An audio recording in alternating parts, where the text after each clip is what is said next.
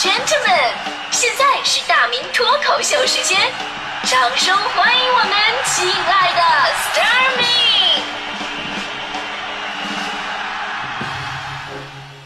好，欢迎各位来到今天的大明脱口秀，我是大明。啊、其实说到神童这个话题啊，就是每个家长都特别的感兴趣，因为中国自古以来呢就特别的推崇神童。啊，什么从小聪慧过人呐、过目不忘啊，然后年少有为不自卑，所以呢，在这种文化的熏陶之下，我相信很多朋友小的时候这个被教育的过程都经历过一个巨大的反差，就他们会在你刚出生那会儿吧，就无限的夸你，你什么也没干。然后他们就夸啊，这个这个这个孩子好啊，你看这个孩子啊，天庭饱满，地阁方圆。然后呢，一看以后就就有出息的人当大官什么的。然后你哭了啊，这孩子好啊，声音洪亮啊，底气好啊，奶水足，你这是吧？等你笑了，啊，这孩子好啊，这孩子真聪明啊，心里什么都懂啊，这是吧？然后学会自己吃饭了，哎呀，这孩子好啊，太厉害了，都可以自己吃饭了，你知道？其实我就不明白了，这都是人类本能，跟聪不聪明有什么关系？你整个猴儿它也能达成也能这样吗？但是这不是最关键的问题，你知道吗？最关键的问题什么呢？就是如果你们能一直这么盲目的崇拜下去，我无话可说。可往往等到孩子上学了，跟其他孩子放一起了，父母对孩子的风评立马一百八十度大转弯。你看看人家，你是不是傻？对吧？你哭也不说你声音洪亮了，你是你就知道哭；你笑也不说你什么都懂了，怎么那么没脸没皮呢？用《大话西游》里的一句台词就是：“昨天还叫人家小甜甜，怎么今天就变成牛夫人了？”真的，所以呢，我我觉得一切的根源都是来自于攀比心理。就很多家长呢也愿意啊、在别人面前嘚瑟自己家孩子。就小的时候，我们家那个大院里边啊，就是每天吃完饭，晚上遛弯的时间，就是家长们比娃的大赛啊。这个说我娃呃这这又拿奖了，天才呀；那个说我娃学艺术了，全才呀；还有说我娃已经预习到下学期的功课了，奇才呀；还有的说我娃已经是他们学校的大队长了，人才呀。就每当这个时候，我爸都会回头看看我说：“旺财，咱们走。” 所以你们可以想象一下，我当年从一个吃饭都会被夸的聪明孩子，到最后沦落到人家比跟人家天才比，只能沦落到旺财的下场，得给我心里留下多大阴影？怎么都得挨批评，真的，我怎么都得挨批评。所以一路下来，我都做下病了。前两天我还做一梦呢，梦见我终于考试考了一百分。我跟你说，这种事儿确实只能在梦里才能做到。然后我在梦里我就想，哈哈，这下你们总没什么可说的了吧？结果在梦里，我爸把这个卷子接过来以后，勃然大怒，啊，不是大怒说：“你看看隔壁家的孩子，人家考了九十九分，而你呢，考了一百，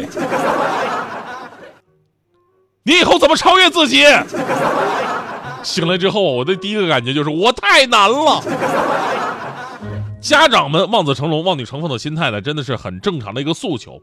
而我们身边总会有一些关于神童的故事，给他们这种诉求呢推波助澜。比方说，昨天微博热搜又有这么一条，呃，微博啊，一个神童火了，说这个今年年底呢，比利时一名九岁的小男孩将会成为有史以来最年轻的大学毕业生，引起了世界顶尖大学之间的一个竞争，他们都想要签下这位天才男孩。神童的名字呢叫做劳伦·西蒙斯，据说他的智商啊至少是一百四十五。一百四十五好像很厉害的样子啊，然而我比他多一百零五，我也没有说什么。这是个数学梗，大家伙需要自己加一下啊。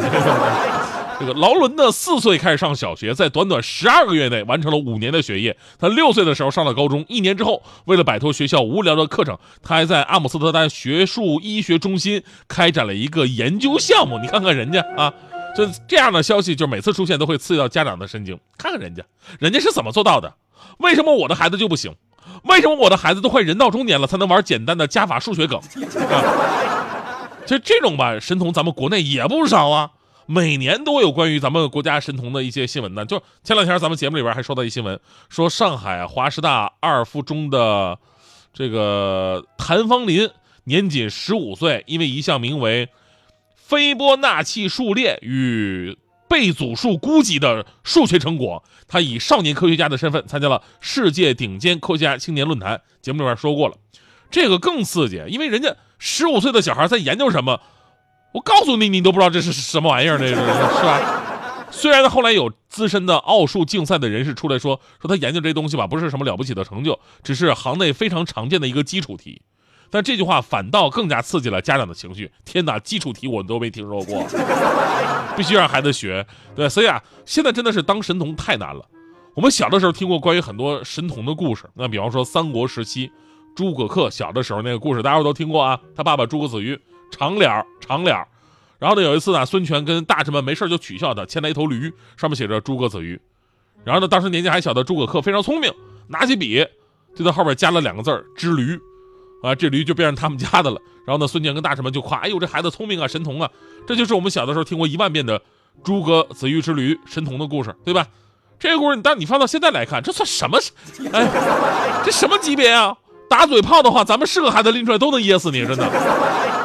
有能耐，你让那个诸葛恪让那孩子给我们解释解释那个呃斐波那契数列与贝佐数估计那个解释一下，对吧？如果孩子咱们说他真的是神童，那绝对是个好事儿，对吧？但是你扪心自问一下，真正的神童又能有几个，是吧？而如今普遍的神童意识，却让大多数家长跟孩子陷入到一个焦虑当中。就别人家的孩子都是神童了，你能不神吗？你必须也得神呢。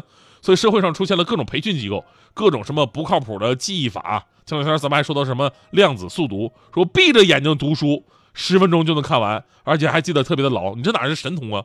你这不就是神吗？这不是吧？其实冷静分析一下，中国这些年的教育发展啊，让孩子们的整体文化素质提高了，这是肯定的。这跟神不神嘛没有任何关系。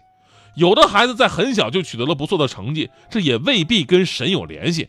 归根到底吧，客观条件往往比主观因素更强一点。家庭条件特别好的，人脉特别广的，得到的资源确实比一般孩子多，这个你避免不了，任何地方都一样。但这毕竟是极少数，没必要拿去攀比去。就我们羡慕神童，但是我们却从来不需要神童。只要你有一颗努力的心，随着你知识的积累、眼界的提高、自我的追求。那些东西你都会有的，聪明从来就不是最好的天赋，这个是我这么多年最大的感悟，就是聪明从来不是最好的天赋，聪明是一把双刃剑，它呢可能会解锁非常高的成就，也可能会让你无比的平庸，甚至产生心理的畸形。我觉得人最大的天赋是什么呀？其实每个人都能做得到，但是真的很难做，就是勤奋和坚持。所以呢，与其花大力气培养所谓的神童，不如在孩子身上注入勤奋和坚持的品质，对自己、对社会、对国家，这才是真正的人才。就这么多年的神童啊，就是其实我都觉得没什么可学习的，你也学不了。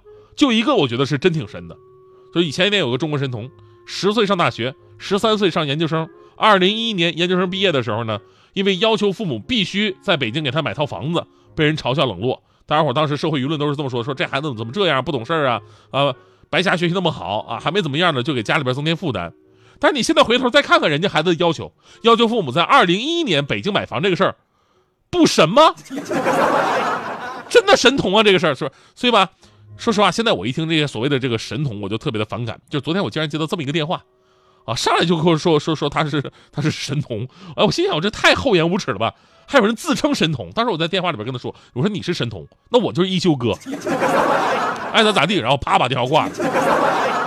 过了一会儿，我接到一条短信，然后打开短信一看，一休哥，我是申通快递，东西给你放门口了啊。人街寻梦，梦里不分西东，片刻春风得意。未知景物朦胧，人生如梦，梦里辗转吉凶，沉落不堪苦困，未识苦与乐同。天造之材。皆有其用，振翅高，无需在梦中。南柯长梦，梦去不知所踪。醉拥他朝醒觉，是否跨风成龙？